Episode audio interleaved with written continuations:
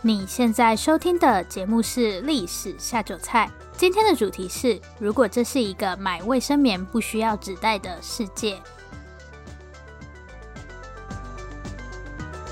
Hello，欢迎来到《历史下酒菜》，我是 Wendy。今天是我们的第四十八集节目，这集上架的时间应该是在十二月三十一号吧。终于来到二零二零年的最后一天了，顺便跟大家讲一个小秘密。在这里讲好像就 不是秘密了。对，今天是我的生日，祝我自己生日快乐。好，如果大家喜欢我们的节目，欢迎小额赞助我们。然后一样欢迎大家到 Apple Podcast 帮我们打新评分加留言，感谢大家。我们今天的主题是：如果这是一个买卫生棉不需要纸袋的世界。不知道大家前一阵子有没有注意到一个新闻？在十一月二十四号的时候，苏格兰通过了一条法律。这条法律就是说，苏格兰政府有义务免费提供像是卫生棉啊，或是卫生棉条等这些生理用品给任何有需要的人。简单来说，就是你月经来的时候，不需要再自己花钱去买卫生棉这些东西。那目前苏格兰也是世界上第一个由政府免费提供生理用品的国家。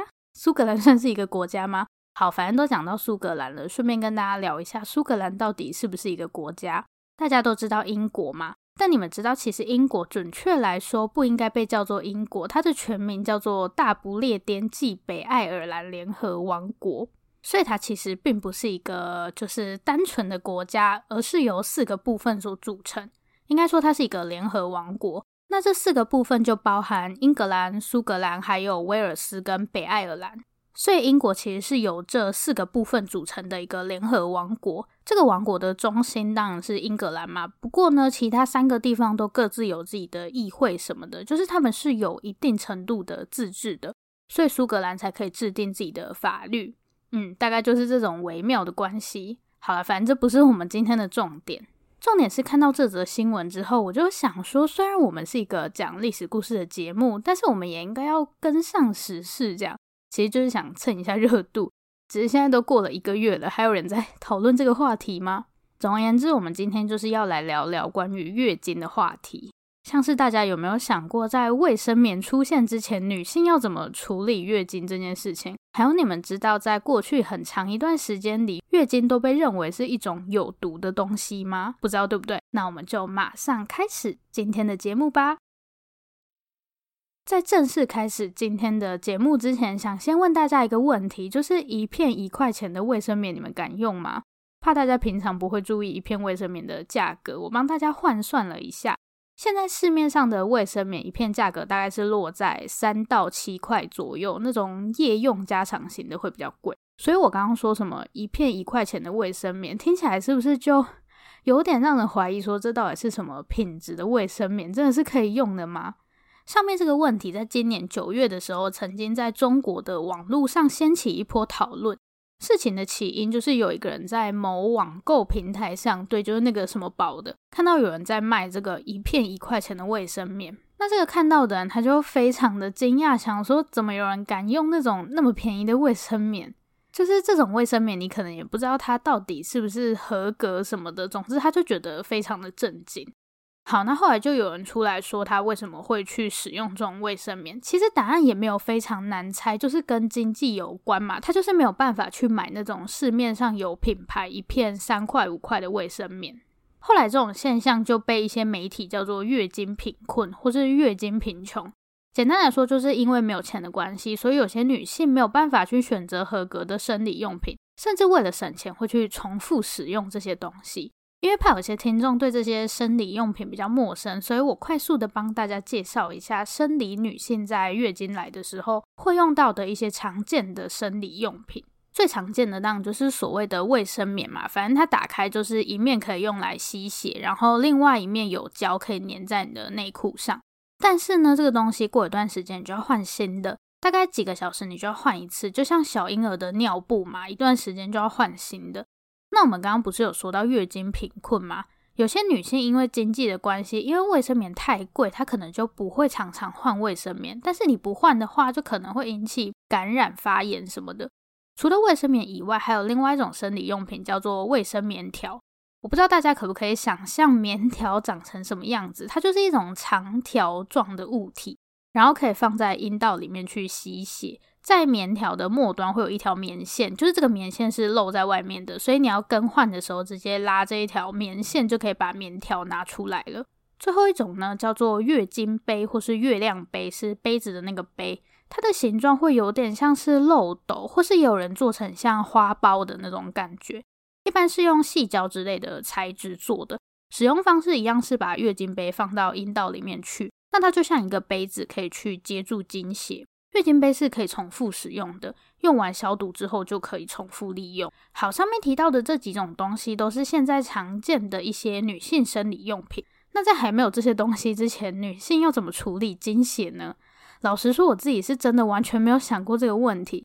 但这其实是一件还蛮奇怪的事情，就是明明它每个月都在发生，可是你好像也不会特别去思考或是讨论这件事情。大概是几年前的时候吧，那个时候我刚好在看一些中共两万五千里长征的东西。两万五千里长征就是早期国民政府不是一直在剿共嘛？就是打共产党，所以中共就从本来的中国东南方开始一路跑到什么陕西那一带的西北地区去。以前早期一点的历史课本应该会把这一件事情叫做流窜或是西窜，但不管是长征还是逃窜，这都是一段很长的路嘛，然后路上又要一直打仗什么的。那个时候，我想看的其实是一些在中共军队里面的女性，一般她们都是在部队里面负责医疗、后勤之类的工作。然后当时我就看到一个还蛮有意思的东西，就是说这些女性要怎么在行军的过程里面去处理月经的问题，因为月经并不会因为你在打仗它就不来了嘛。在那种情况下，她们当然也不会有什么卫生棉、棉条之类的东西可以用。所以他们就会把沙子缝在布条里面，然后用这些沙子布条去吸血。我第一次看到的时候真的是超级震惊的。我相信现在应该也有一些人听了觉得很傻眼。但是真的，在卫生棉这些东西还没有普及以前，大家用的就是这些东西。在更早的时候，甚至会用树叶之类的植物来吸血，然后还有像是麻布这些东西。除非你是有钱一点的人，比方说贵族之类的，他们就会用好一点的布料，像是丝绸里面塞一些棉，去做成类似像卫生棉的东西。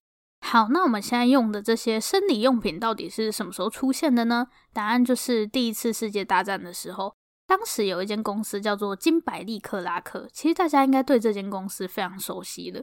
如果大家现在手上有卫生纸或是卫生棉之类的东西，你可以把它翻过来看一看，背后是不是有些金百利克拉克？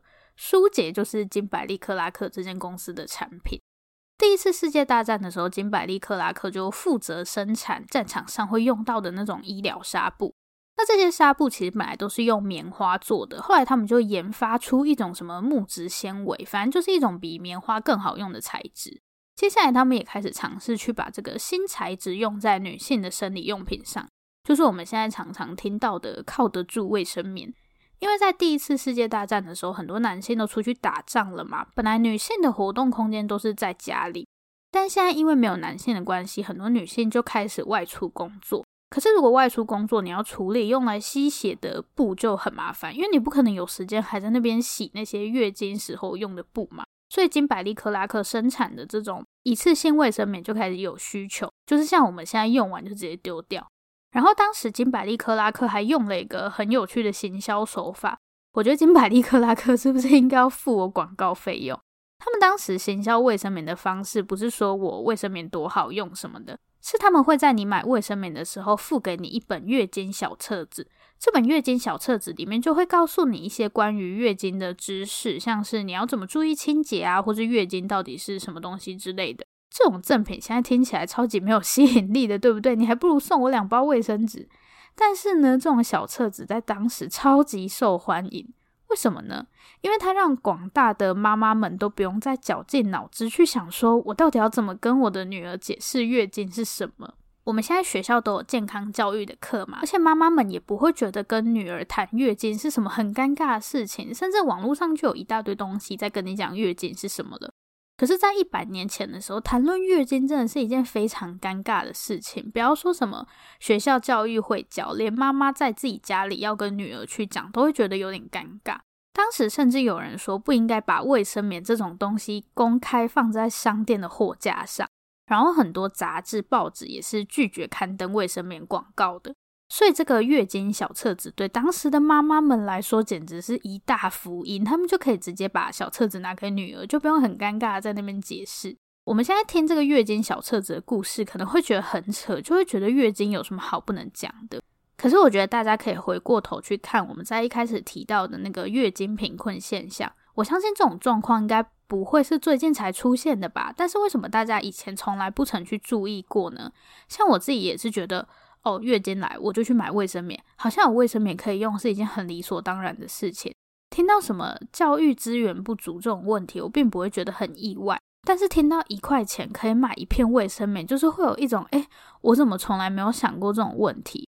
我觉得这反映的可能就是我们在日常生活中，月经依旧不是一个那么常被公开讨论的话题，大家可能还是会潜意识的觉得谈论月经有一点尴尬，这样。那这种现象呢，通常就被称为月经羞耻，或甚至是月经禁忌。所以下个部分，我们就来聊聊历史上曾经出现的月经禁忌。月经羞耻指的就是当你谈到月经这个话题的时候，会觉得就是好像有一点尴尬，像是我们会给月经取很多那种奇怪的代称，比方说最常见的大姨妈。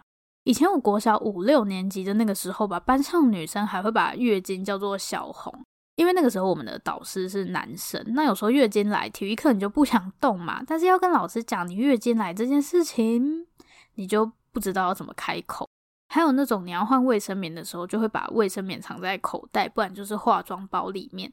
可是我们去上厕所的时候，也不会说很介意被人家看到卫生纸吧？上面这种状况就是非常标准的月经羞耻。那它再更激烈一点，就会变成月经禁忌。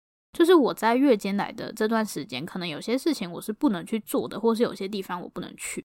我前几天有在 IG 做了一个小小的调查，就是问大家有没有在日常生活中遇过什么月经禁忌哦。对，所以大家记得去追踪我们的 IG，而且我们最近在 IG 上应该会有一些抽奖抽书吧，主要是书，所以大家记得去追踪，或是 Facebook 粉丝专业也可以。我自己遇过的月经禁忌就是什么月经来的时候不能拿香，也蛮多人都有碰过类似的状况，或是不能进去庙里面这种。然后还有像是不能洗头啊，不能参加丧事之类的，就是大家或多或少都还是会在生活里面碰到这种月经禁忌。那历史上也曾经有过各种千奇百怪的月经禁忌，下面就来跟大家分享一下。传统中国是把月经叫做天鬼，一般女性在来月经的时候会被警告说不可以参加任何的祭祀活动，然后在这段时间也不可以性交，甚至还有人认为如果你看到或是碰到月经的话，你就会变得很倒霉。那在欧洲的话，常见的一些月经禁忌有，像是在月经期间的女生啊，如果碰到花、水果或是火腿之类的食物，就会害这些东西腐烂。然后你在月经来的时候做的料理都会非常的难吃，什么酒不能发酵啊，或是烤面包会失败。非洲有些地方还会在女性来月经的时候禁止她们跟家人在同一个空间用餐。可以发现，其实蛮多地方都会觉得月经好像是什么很可怕的东西，会让你变倒霉啊，或者害食物烂掉。虽然我们现在听会觉得很夸张，根本一点根据都没有，但是上面这些观念其实到西元十九世纪，甚至是二十世纪，它都还是非常常见的。而且呢，有一些月经禁忌，其实到今天都还在发生。我自己认为最可怕的就是尼泊尔的月经小屋。大家不要想说月经小屋听起来好像很可爱，这个地方其实非常的可怕。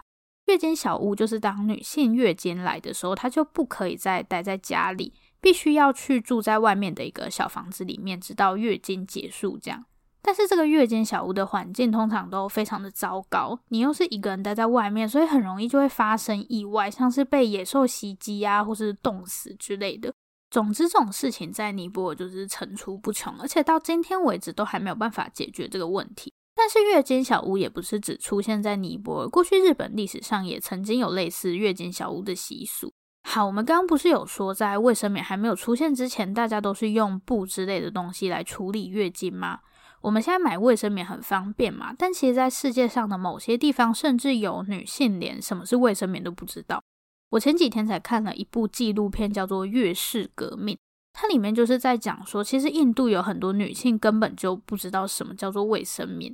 很多印度女性到现在都还是用布在处理月经，就是他们会去收集一些碎布，在月经来的时候用。现在我们先把时间倒转回西元一九九八年，当时有一个印度人叫做阿鲁纳阿鲁纳恰拉姆穆鲁根南特姆。这个名字也太长了吧！这个叫做阿鲁纳恰拉姆的男人，有一天呢，就发现他的老婆在收集一些布啊、报纸之类的东西，用来当做卫生棉。可想而知，这种东西先不要说什么卫生问题啦，应该也不怎么好用吧，对不对？现在我们外面买的卫生棉都不是很舒服了，用布跟报纸自己做的卫生棉一定不好用啊。所以阿鲁纳恰拉姆就觉得很奇怪，想说为什么不用外面卖的卫生棉呢？大家当然也不是傻子啊，问题就是一般市面上的卫生棉真的很贵，所以大家根本就用不起。但是接下来我真的是不得不 佩服这个男人，因为他开始自己做卫生棉。但是很尴尬的是，在印度那种环境，尤其阿鲁纳恰拉姆也不是生活在什么大都市，所以他自己动手做卫生棉这个举动，只会被周围的人当成是变态而已。因为他是男生嘛，所以他一定要找一个女生来帮他测试这个卫生棉。一开始他是请他老婆帮忙，然后他为了要得到更多意见，他就去请当地的医学院女学生帮忙。结果被他老婆认为是他想要出轨，这样就是他想要用这些卫生棉去勾引那些女学生。后面他老婆不愿意再帮他之后，他又把魔爪伸向了他的妹妹们。可是后面妹妹们也觉得不堪其扰，就。都不愿意再帮他了，就是他已经是一个众叛亲离的状态。最后呢，我觉得到这个时候，一般人应该都已经放弃了吧？毕竟做一件完全没有人支持的事情，要坚持下去真的很难。但显然，阿鲁纳恰拉姆真的不是一个普通人，因为他已经完全找不到任何人帮他试了，所以他就决定自己来当实验白老鼠。他就把足球割开，然后在里面装了动物的血。之后呢，再拿一条管子，一边接在装有血的足球上，一边就是放在他自己的裤子里。所以他只要挤压那颗足球血，就会从管子里面流出来。这样，就算他没有月经，他也可以模拟那个情景。但是这种行为看在旁人眼中真的是太奇怪了。就算他成功的做出卫生棉，也没有人敢用啊，因为大家就只觉得他是一个神经病啊，穿卫生棉的男人，所以大家都觉得他是变态。一开始他的卫生棉都是手工做的嘛，那后面他就开始研究生产卫生棉的机器，因为手工做的速度一定很慢嘛。但是他就发现那台机器超级贵，他根本就不可能买得起那台机器。而且如果用了那个机器的话，卫生棉的价格就会变贵啦。他一开始本来就是因为卫生棉太贵，所以想要自己做嘛，他就是想要做便宜大家都可以用的卫生棉。所以这个男人又 再次发挥了他的手作精神。我常常都在想说，如果我回到过去，或甚至什么原始时代，我应该会马上死掉吧？因为没有手机，没有网络，没有现在生活中的各种工具，我觉得我没办法活下去，我就是个废人。但是阿鲁纳恰拉姆应该可以适应得很好，因为他什么东西都 可以自己动手做。没错，他这次又决定要来做生产卫生棉的机器。他就花了四年的时间，把一台本来很大很贵，可能要几百万美金的机器，他只花了几千块美金就把它做出来了。这个人真的是太神奇了。但是更神奇的事情还在后面。阿鲁纳恰拉姆后来靠着这个机器拿了一些发明奖，然后有很多厂商希望可以跟他买这个机器。理论上他这个时候就是应该要发大财了吧？他之前就是受了这么多辛苦，但是他拒绝了这些厂商。他说：“他的机器只卖给女人，就是卖给那些真正有需要的人，因为他觉得女性面临的问题不只是没有卫生棉可以用，没有工作，没办法经济独立，也是一个很严重的问题。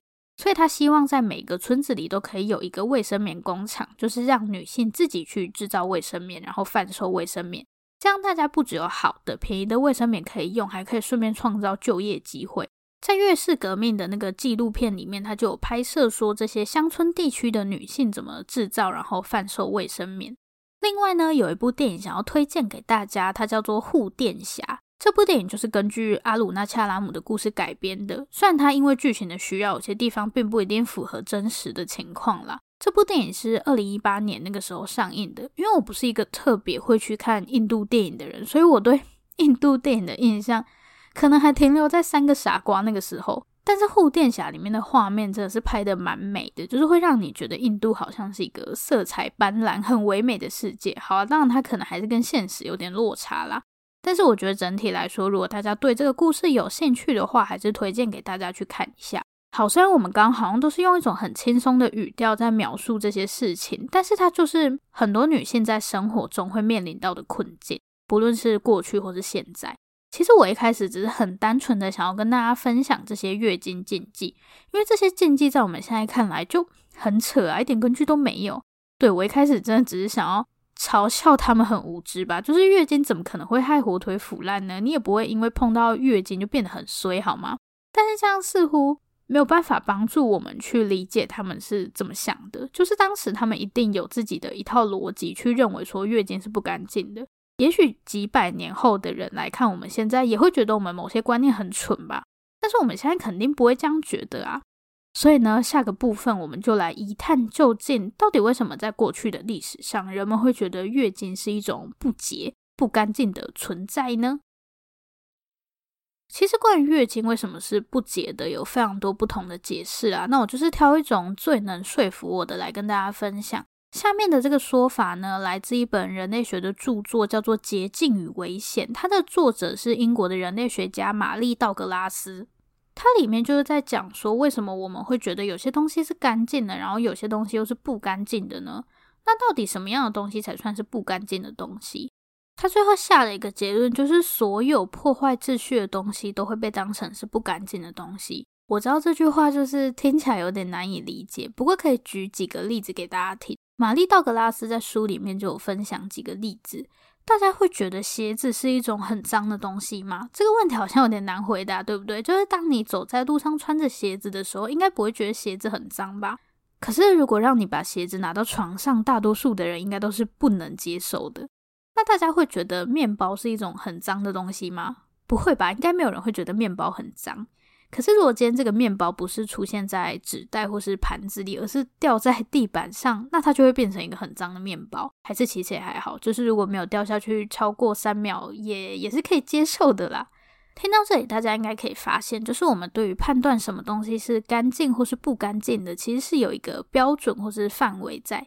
比方说，不超过三秒就是一个范围，这个就是玛丽道格拉斯讲的秩序，就是事情应该要是怎么样，如果不是这个样子的话，那它就是不 OK 的，就是不干净的。好，那我们回来讲月经，不知道大家会怎么看待血这个东西？虽然月经里面不只是有血啦，但是如果你用眼睛去看，最直观的就是你会看到很多血嘛。那不知道大家会怎么去描述血这种东西？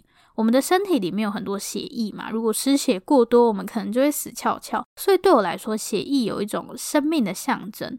那在大多数人的认知里，血液应该要存在在身体里，而不是身体外吧？可是月经它就是一种在身体外的血液，所以它是不符合我们所认为的那个秩序。那在这种情况下，我们可能就会对这种东西感到恐惧。我不知道大家第一次来月经的时候是什么样的反应，但我记得当时我好像还蛮恐惧的，就是很不想面对这件事情。你就是会觉得那个经血到底为什么要出现在这里的感觉。虽然我知道那是什么东西，我也没有觉得啊我流血我要死了这样。可是你当下看到那个血就不是很愉快。前面我有说，就是以西方国家来看，到西元十九世纪，他们都还是认为月经很脏，会害花朵枯萎啊，火腿腐烂。但是认为月经很脏这件事情，其实不完全来自对于血液原始的恐惧，就是看到血流出来就会联想到死亡。因为月经毕竟是有周期性的，所以大家当时应该是可以理解月经并不会让你死翘翘。但是当时他们有一个学说，这个学说是从古希腊时代就出现了，叫做体液学说。体液学说影响的范围其实非常的广，不只是希腊罗马，其他像是。波斯、伊斯兰的医学其实都有受到体液学说的影响。那体液学说到底在讲什么呢？简单来说，它就是认为人体是由四种体液所组成的，像是血液啊、黏液，还有黄胆汁跟黑胆汁。那这四种体液就会在人体中达到一个平衡。一旦这四种体液失去平衡，人就会生病。大概就是这样子的一种理论。其实，在西元十七世纪以后，体液学说就慢慢被大家觉得说好像有点不太合理，但是它的影响力还是一直延续到十九世纪。最明显的就是，不知道大家有没有听过放血疗法？对，我应该要免责声明一下，就是我现在提到的这些关于医疗方面的学说，它都只是存在于过去历史上的一种说法而已。所以大家就把它当成故事听一听就好了。如果有任何医疗需求的话，还是要记得去看医生，好不好？放血疗法其实就是从体液学说衍生而来。根据体液学说，你会生病，就是因为那四种体液在你身体里面是不平衡的状态，所以就要透过放血来让它达到平衡，就是把你身体里面那些不好的血排出去。这听起来是不是就很像月经来的状态？所以当时的人们认为女生为什么会来月经，其实是为了要排出就是不好的血液。但按照这个逻辑，月经当就是很脏的啊，因为那个是不好的血液嘛。所以为什么以前的人就会觉得说，哦，月经好像不干净？其实他们是有他们自己的一套逻辑的。虽然我们现在不会接受这种说法，但在当时至少大家普遍都是接受的。除了这种根据体液学说的解释之外，还有另外一种说法是可以从社会文化的角度去解释。这本书呢叫做《恐怖的力量》。它里面就提到了一种概念，叫做贱斥，是卑贱的贱，然后排斥的斥，就是到底什么样的东西会被社会觉得是卑贱的，或者被大家排斥的？这其实跟刚刚那个玛丽道格拉斯问的问题有点像，就是什么样的东西是不洁的？但是在贱斥这个概念底下呢，他认为所有的东西都有主体跟边缘，那被归类成是边缘的东西，就是卑贱的，被大家排斥的。比方说，大家应该不会否认，在过去的历史上，我们的社会是以男性为主体的，所以男性是这个社会的主体，那女性就是这个社会的边缘。也就是说，这个社会的秩序标准是男性，所以任何男性所没有的，或是跟男性不同的，就会受到大家的排斥。就像是月经，因为男性没有月经，但是女性有，所以月经就会被视为是不干净的东西。我觉得不管是体育学说还是剑刺的概念，其实都蛮符合玛丽道格拉斯说的那个破坏秩序的东西就是不洁的。月经以体育学说来看，它就是破坏了你身体的平衡嘛。那放在剑刺的观念里面，它就是破坏了这个社会的秩序。可是这个所谓的秩序真的那么绝对吗？就是真的是所有人都认为说月经是不干净的？其实也不一定。确实是有某些社会并没有这样子的观念，甚至，嗯，我们中国来说好了，刚刚我们有说，在传统中国，月经也被认为是一个不干净的东西嘛。但是很矛盾的是，有时候月经又会有正面的作用，比方说认为月经可以入药，就是有治疗的功效。所以所谓的月经不洁，并不是一个那么绝对的现象。经过这样子的解释，不知道大家能不能理解为什么月经会被认为是不干净的？或是月经真的在所有情况下都会被当作是不洁的东西吗？那以上就是我们今天的节目内容。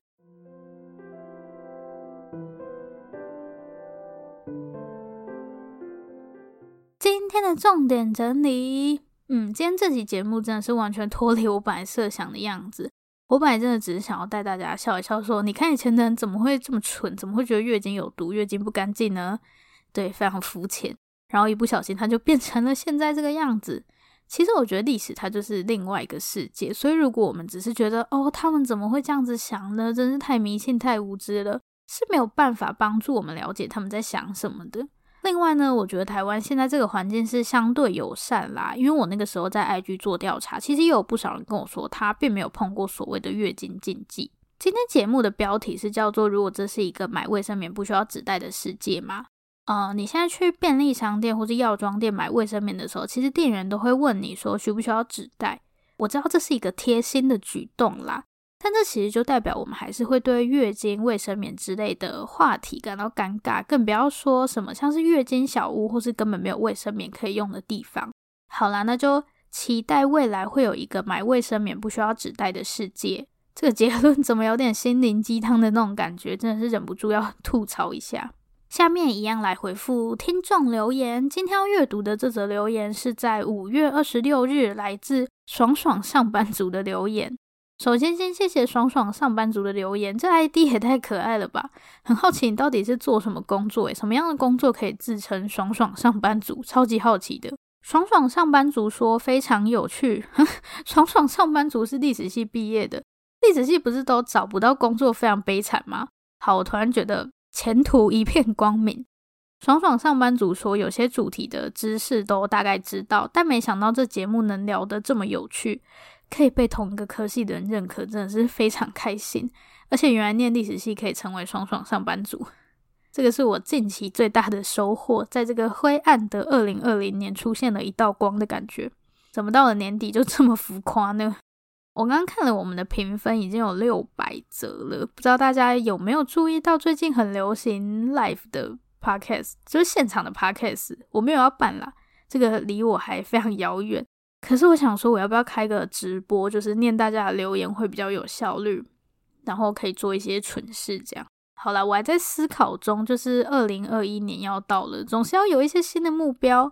那就祝大家的二零二一年都可以过得非常开心。这里是历史下酒菜，我是 Wendy。如果喜欢我们的节目，欢迎订阅我们。最后最后，如果你收听完本集节目，有任何的想法需要与我们交流，或是有任何的建议心得，都可以留下你的评论，我们也会在下一集节目里回复大家的评论。不要害羞，大方的留下评论。如果你真的真的很害羞，那就订阅我们吧。这里是历史下酒菜，我们下次见，拜拜。